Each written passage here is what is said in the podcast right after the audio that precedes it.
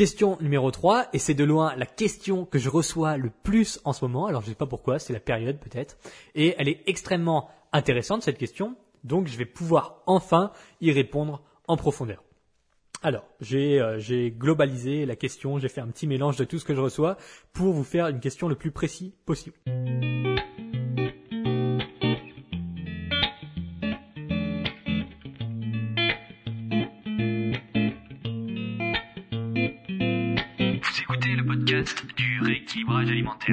L'émission réservée à ceux qui veulent reprendre leur santé en main tout en continuant à vivre une vie sociale épanouie. Chaque semaine, venez discuter alimentation, mode de vie, perte de poids et bien-être avec Maël Brosseau.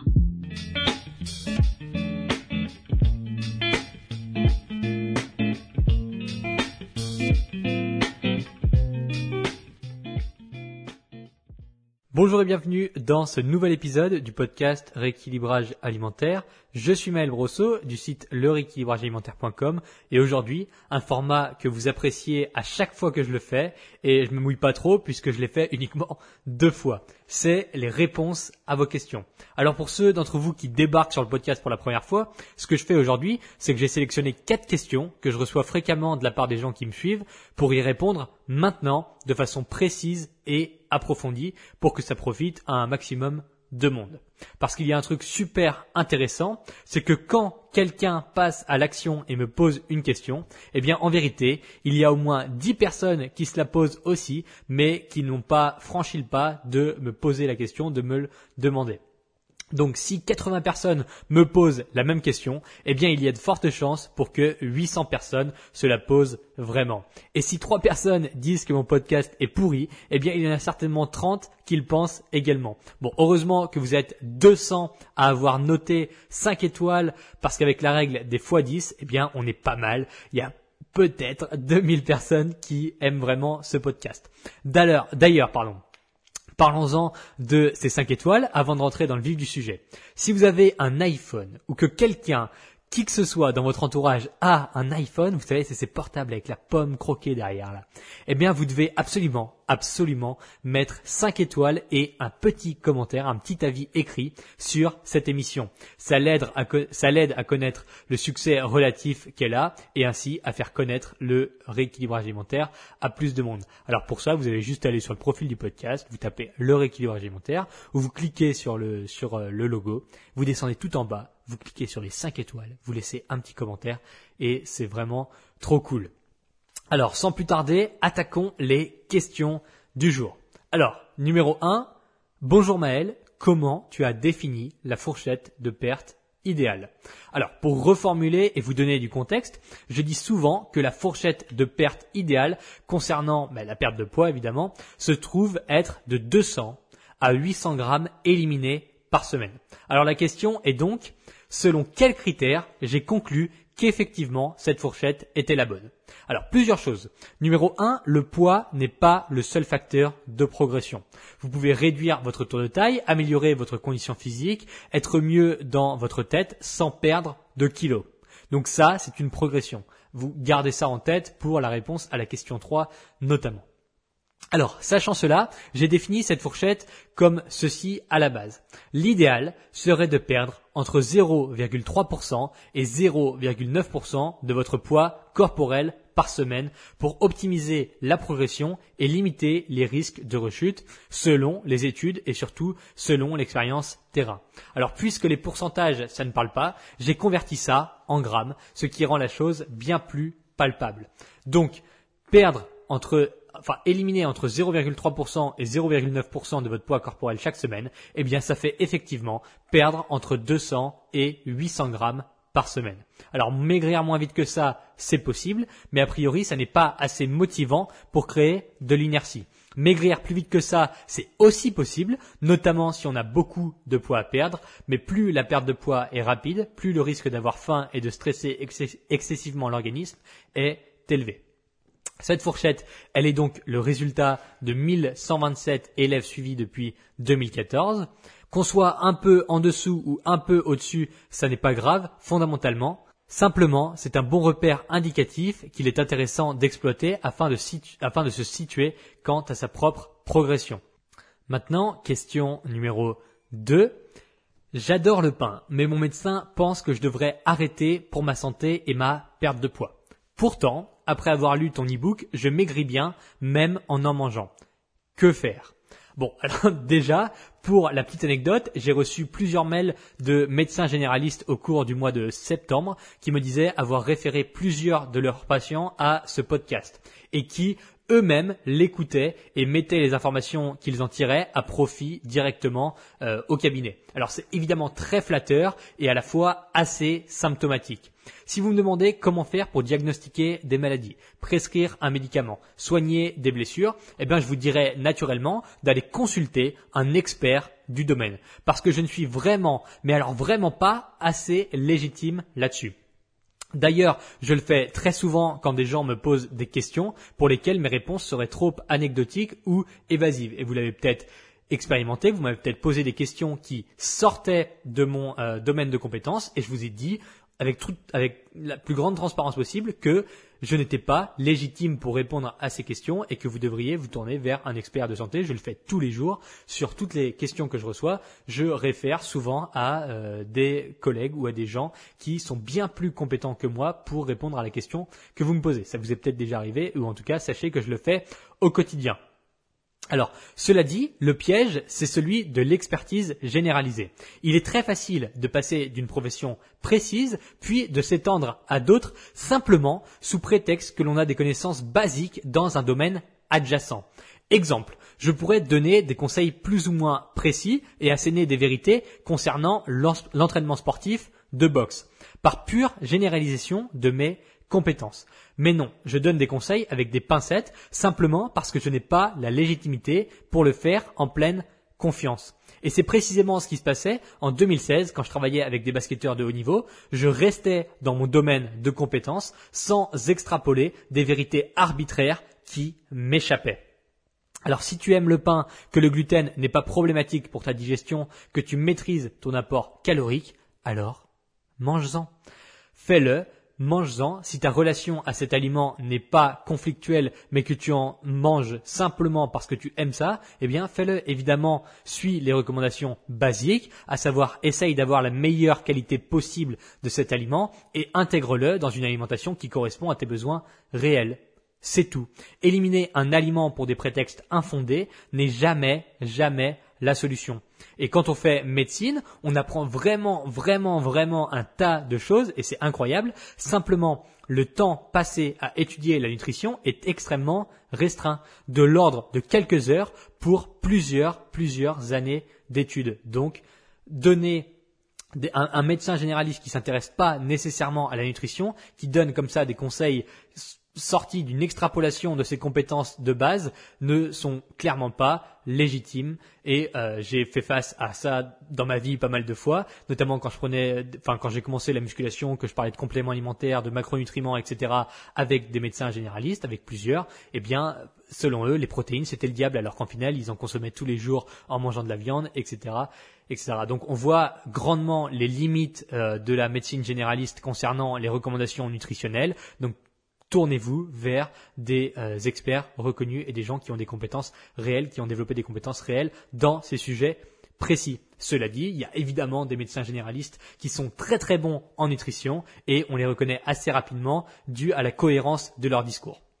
Alors donc si tu veux en savoir plus sur le gluten, pour finir là-dessus, j'ai consacré un chapitre entier dans mon livre. Alors il suffit de chercher le guide moderne de la nutrition ou Maël Brosso sur Amazon et tu vas le trouver. C'est le même logo que pour mon podcast, c'est le même logo que partout concernant le rééquilibrage alimentaire. Et donc le livre c'est le guide moderne de la nutrition et je parle du gluten dans ce bouquin. Alors, attention, question numéro 3. Je sais pas à combien de temps on est rendu. Ah oui, d'accord. Question numéro 3, et c'est de loin la question que je reçois le plus en ce moment, alors je ne sais pas pourquoi, c'est la période peut-être, et elle est extrêmement intéressante cette question, donc je vais pouvoir enfin y répondre en profondeur. Alors, euh, j'ai globalisé la question, j'ai fait un petit mélange de tout ce que je reçois pour vous faire une question le plus précis possible. Je mange sain, je fais du sport, je compte mes calories, donc je suis en déficit, mais je ne perds quasiment pas et pas assez vite. Maël, est-ce que mon corps est en mode survie? La réponse, c'est non. Allez, question suivante. bon, ouais, sérieusement, asseyez-vous parce que là, c'est important. Le mode survie n'existe pas, sauf dans certains cas extrêmement particuliers, et vous n'êtes pas dans ces cas-là. Je précise quand même au cas où, parce que vous allez certainement vouloir vous dire, ah mais si, c'est mon cas. Non, vous n'êtes pas dans ce cas-là. Donc le mode survie n'existe pas. L'idée du mode survie, c'est la suivante. Vous faites un régime et vous mangez tellement peu que votre corps bloque tout et vous empêche de maigrir quoi qu'il arrive. En théorie, ça semble relativement possible puisqu'on sait que votre organisme est là pour vous faire survivre. En pratique, c'est non. C'est prouvé par la science, par l'histoire et par des évidences. Si vous mangez à un point où votre corps doit puiser dans ses réserves pour se maintenir et euh, pour vous maintenir en vie, eh bien, vous maigrissez. Point barre. Là où l'incompréhension se trouve, c'est au niveau des termes employés. Et par conséquent, je vais essayer d'être le plus exhaustif possible dans ce que je m'apprête à vous expliquer.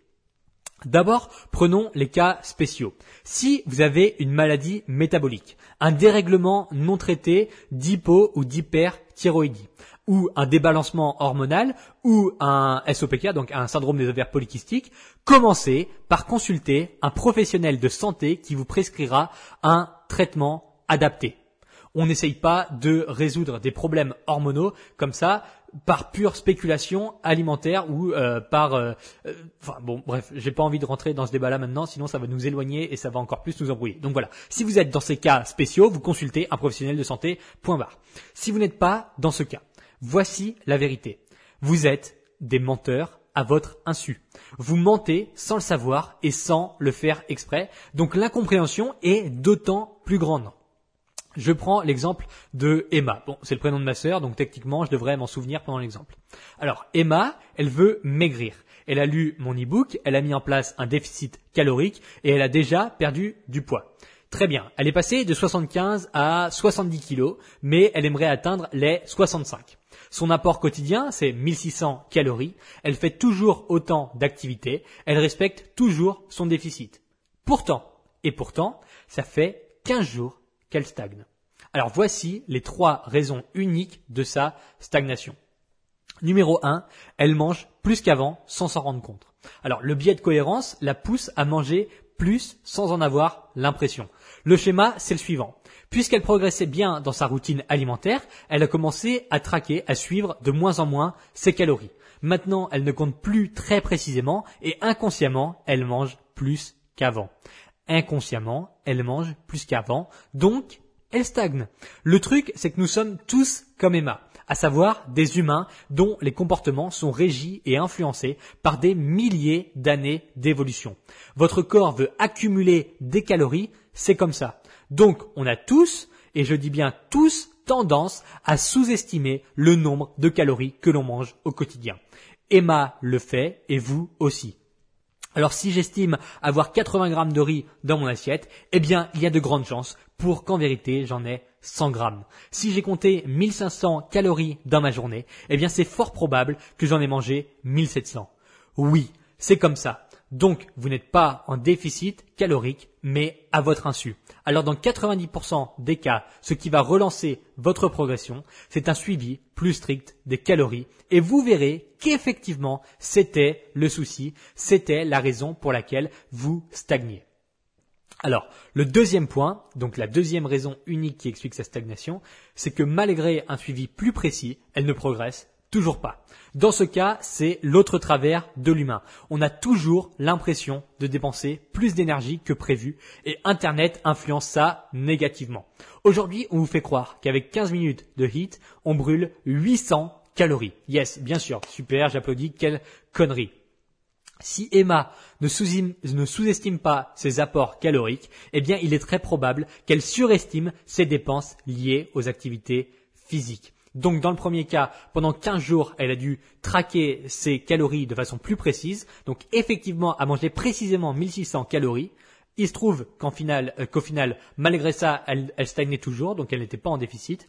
Alors ce qui va se passer, c'est qu'à nouveau, pendant 15 jours, elle va faire en sorte de bouger plus, et là, magie, normalement, la progression va repartir.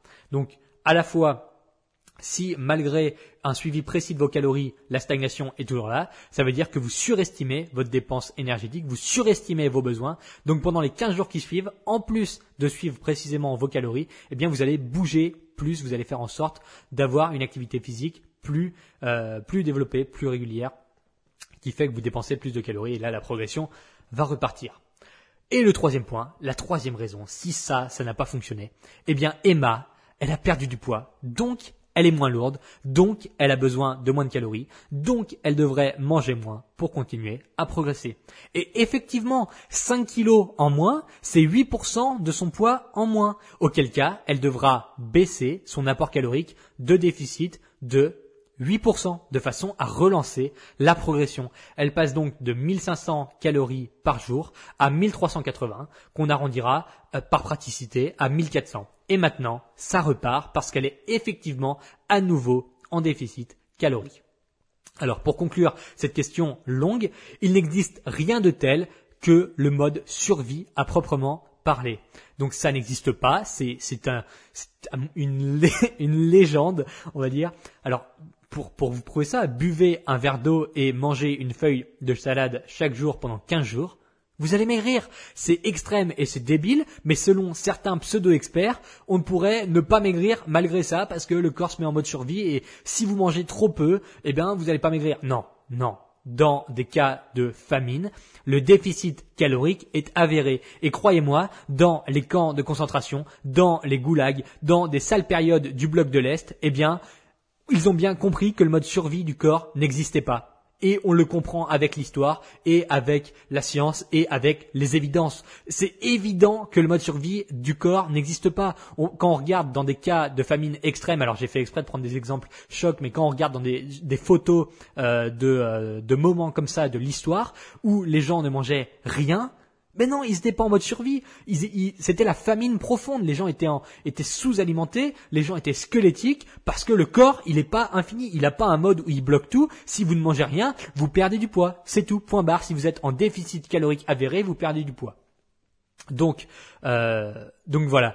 Pourquoi vous ne maigrissez pas? Eh bien parce que vous comptez mal et vous n'êtes pas à blâmer, c'est un travers humain. Simplement, vous devez en prendre conscience et agir en conséquence. Ce qu'il y a, c'est que le mode survie du corps, c'est un très bon camouflage. C'est super de se camoufler et de se cacher derrière ce truc pour ne pas se remettre en question. On se met à se dire ah non non, non mais c'est normal si je maigris pas, c'est que euh, au final euh, je mange pas assez, donc il faut que je mange plus. Et on a plein d'articles sur internet, d'articles conneries comme ça. Et euh, là je vais faire un petit un petit travers. J'ai sur Instagram là il y a un, enfin sur Instagram et en général j'ai, euh, ça fait un moment, je, je suis plus du tout les Français euh, dans le domaine de la nutrition, de la perte de poids, du sport, etc. Euh, en France, il y a vraiment très très très très peu de comptes qui valent la peine d'être suivis sur ce domaine-là. donc moi, évidemment, je suis uniquement des comptes anglophones, des Américains, des Anglais, des Australiens. Et honnêtement, quand on voit les compétences et le niveau de connaissances et la façon de transmettre les connaissances outre-Atlantique et en général dans le monde anglophone par rapport au monde francophone, c'est waouh, c'est une claque. Hier, j'ai passé une heure sur Instagram à regarder des comptes français euh, concernant voilà la perte de poids, etc. Et j'ai l'impression qu'on est cinq ans en arrière par rapport aux connaissances actuelles et par rapport aux évidences et à la science actuelle euh, qu'on trouve sur les comptes américains et anglais. Donc euh, c'est assez terrible et je comprends finalement, c'est grâce à ça que j'ai compris qu'autant de gens était perdu, était paumé, avait des euh, connaissances qui étaient complètement obsolètes et biaisées. C'est parce que quand on suit comme ça des comptes qui racontent euh, globalement, alors pas tous, évidemment pas tous, tout le monde n'est pas à mettre dans le même panier, mais waouh, ça, ça véhicule des, des, des, conneries profondes qui ont été démontées il y a des années et des années et qui aujourd'hui n'ont même plus aucune légitimité dans le monde anglophone des réseaux sociaux, du fitness et de la perte de poids. Donc c'est assez terrible finalement et euh, si vous parlez un peu anglais, je vous incite vraiment, vraiment à suivre des comptes anglophones qui euh, amènent un niveau de qualité, un niveau de connaissance, et de transmission de compétences qui sont largement, largement, largement au-dessus des comptes francophones qu'on trouve dans ce domaine-là. Voilà, parenthèse fermée. Alors, réponse à la question numéro 4. Déjà, il faudrait peut-être que je la pose avant d'y répondre. Donc, la dernière question concerne la pratique de la musculation. À savoir, est-ce qu'il vaut mieux entraîner le bas du corps à chaque séance un petit peu ou deux fois de façon ou alors deux fois par semaine de façon intense. Donc là, en l'occurrence, c'est cette femme me demandait si euh, elle s'entraîne quatre fois par semaine. Est-ce qu'il faut faire le bas du corps tous les, toutes, à toutes les séances un petit peu, ou alors est-ce qu'il faut mieux que je fasse deux grosses séances de jambes euh, de bas du corps deux fois par semaine? Alors, la question, je vous l'ai dit, elle est posée par une femme, donc je vais répondre en conséquence. Déjà, sachez que j'ai fait un podcast entier dédié à la musculation spéciale femme que vous devriez écouter si ça vous concerne. Pour répondre rapidement, ça dépend majoritairement de deux facteurs. Ce que tu aimes faire et ce que tu peux faire. Globalement, si tu t'entraînes avant tout par plaisir et que l'optimisation au détail près des résultats sur ton physique ne sont pas la priorité, fais ce que tu préfères. Deux fois par semaine ou quatre fois par semaine, peu importe. Si tu adores aller à l'entraînement parce que tu sais que tu vas travailler le bas du corps, eh bien, entraîne-le quatre fois par semaine, comme ça, ça va te motiver pour faire le reste. Si c'est plutôt si t'aimes plutôt euh, l'entraîner deux fois par semaine, fais-le deux fois par semaine. Ensuite, ce que tu peux faire, c'est que si tu t'entraînes uniquement 30 minutes, il est effectivement intéressant de faire une sorte de rotation dans tes entraînements, à savoir deux séances bas du corps complètes et deux séances haut du corps. Parce que l'échauffement spécifique et la concentration en 30 minutes seront plus propices à ce type de répartition. Maintenant, si tu t'entraînes plus longtemps et que tu aimes apporter de la variété dans tes séances, tu peux effectivement entraîner le bas du corps à chaque fois, mais en choisissant un angle de travail unique à chaque séance. Par exemple, lundi, tu fais un focus quadriceps avec de la presse à cuisse en exo principal.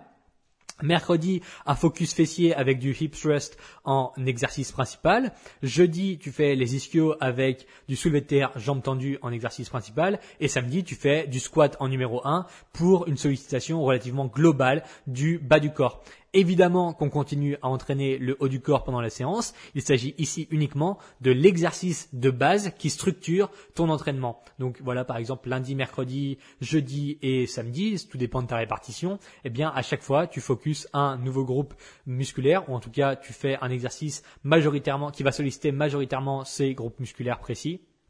Donc euh, lundi focus quadriceps, mercredi fessier, jeudi ischio-jambier et puis euh, le samedi tu fais un, exercice qui localise globalement toute euh, la chaîne du bas du corps, toutes les chaînes du bas du corps.